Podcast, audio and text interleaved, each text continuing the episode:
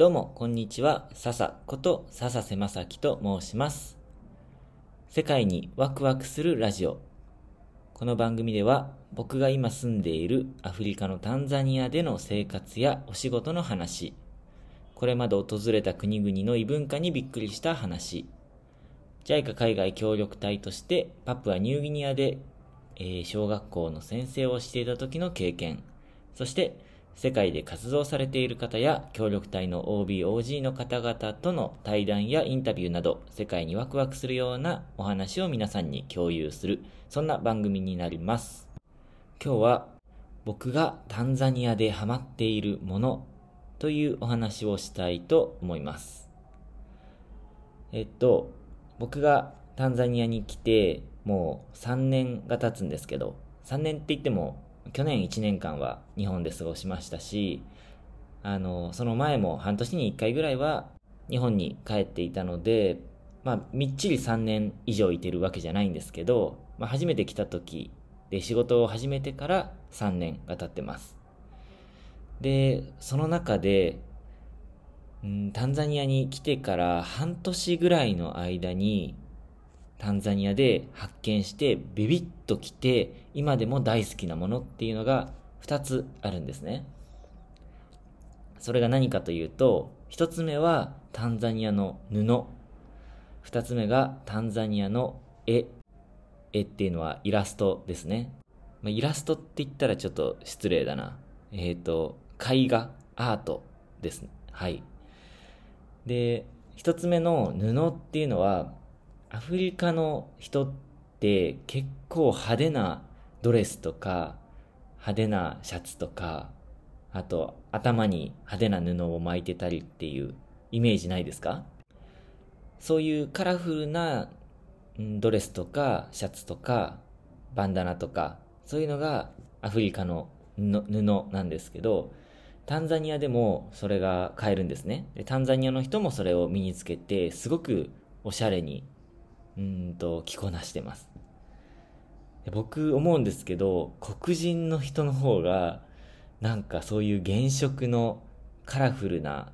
服とかファッションって合う気がするんですよね、うん。まあ、僕のあくまで僕の感覚なんですけど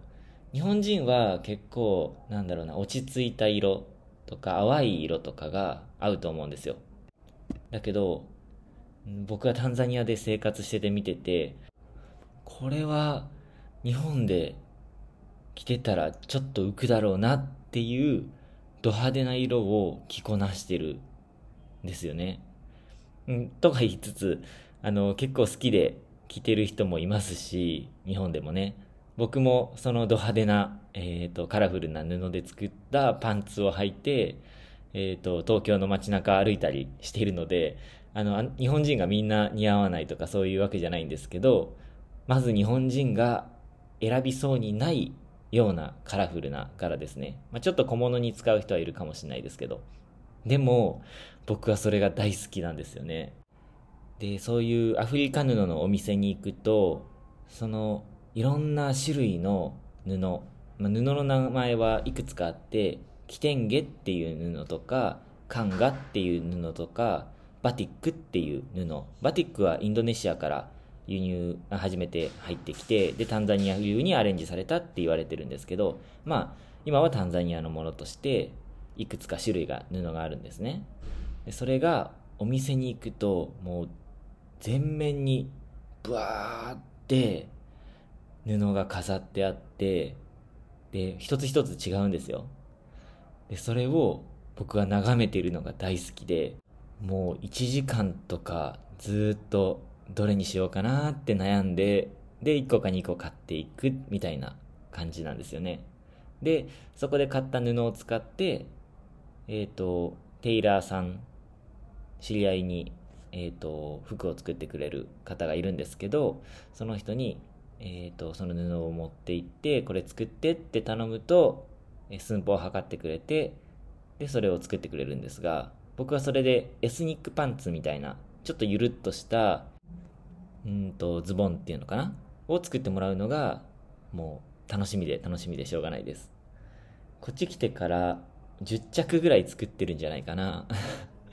で、そのうちいくつかは奥さんとお揃いにして、奥さんはスカート。で、僕はパンツ同じ布、同じ柄の布で作ってもらったりしてます。あ、そうだ。ちょっと笑い話なんですけど、笑い話で先に言うと、あれですね、あの、面白くなくなっちゃうんですけど、えっ、ー、と、奥さんに、まあ、奥さんが日本にいるので、奥さんにプレゼントしようと思って、スカートを僕とお揃いの布で作ってもらったんですよね。で、そしたら、えっ、ー、と、僕足が結構短い方なんですけど、それ分かってたんで、ちょっと長めに作ってもらったんですよ。僕よりも奥さんの方が1センチぐらい身長高いので、まあちょっと長めに作ってもらおうっていうことで作ってもらったら、それでもかなり短かったんですよね。うちの奥さんめっちゃ足長くて、で、僕は短いんで、あ、なんか、あの、最初に作ってもらったの、ちょっと、なんだろう、腰パンスカートなんで腰スカートみたいにしないと、あの、ちょっと丈が短くなって、なんか変な感じっていうまあいいや、その話、失礼しました。はい。僕が足がな、足が短いっていう話です。はい。えー、っとね、そう、そんな感じで、えー、っと、布を買って、布選んで、布買って、で、テイラーさんに服を作ってもらうっていうのがタンザニア流ですね。よく、本当にね、家族で、旦那さんのシャツと奥さんのドレスと子供の、えっ、と、シャツとかちっちゃいワンピースとか作ってもらってみんなで、え、ー、と、同じ柄の、同じデザインの服着て一緒に写真撮ってる人なんかいて、それがすごく素敵だったりするんですよね。僕もいつか子供が生まれたらそういうのやってみたいなと思ってます。はい。で、そしてもう一つ僕がハマっているものが絵画なんですけど、絵ですね。タンザニアの絵なんですけど、これはどんな絵かというと、ペンキを使って動物を描くんですね。でそのペンキっていうのが6色を使ってで6色を混ぜながら色を作って描いていくっていうそういうスタイルなんですよ。でこれはもともとティンガティンガさんっていう方が貧しい村で何か娯楽を考えよう娯楽何か村村の人たちに娯楽があったらいいなっていうことで考えた、うんと、なんていうのかな、カルチャーっていうのかな。らしいです。で、まあ、6色のペンキだったら、割と安価で手に入るし、で、それを布の上に描いていく、白い布の上に描いていくんですが、あのね、それが、その動物がリアルな動物じゃなくて、なんていうのかな、動物をリアルに描くんじゃなくて、サイとかキリンとかゾウとかタンザニアにいる動物なんですけどそれを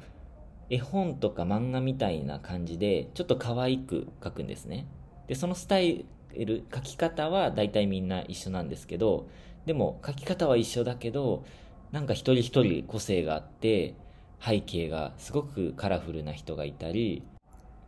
うん魚のテンガテンガを描く人がいたりもうなんというかスタイルは決まってるんですけどでもそれをどう描くかっていうのは人それぞれなんですね。でそれがね僕はめちゃくちゃ好きであのさっきの布屋さんと同じようにティンガティンガのお店に行くとそのアーティストさんがいっぱいそこにいてでもう建物のなんだろう全面にティンガティンガがブワーって飾ってあるんですね。でそこからあこの絵素敵だなってビビッときたものを僕はたまに行って買うんですがあのなんかそのビビッとくる絵が毎回同じ人の絵なんですよね。これ誰描いたのって聞くと誰々だよっていうのが毎回同じなんですよね。あでもサインが入ってるから聞かなくても本当はわかるんですけどね。あの絵には絶対サインを入れるみたいなルールがあるんで。そう。で、それをね、結構僕は買うのが好きで、買って日本に持って帰って、いつか自分の家を持った時に飾りたいなって夢見てます。今はまだくるくるに丸めて家に置いてあるんですけどね。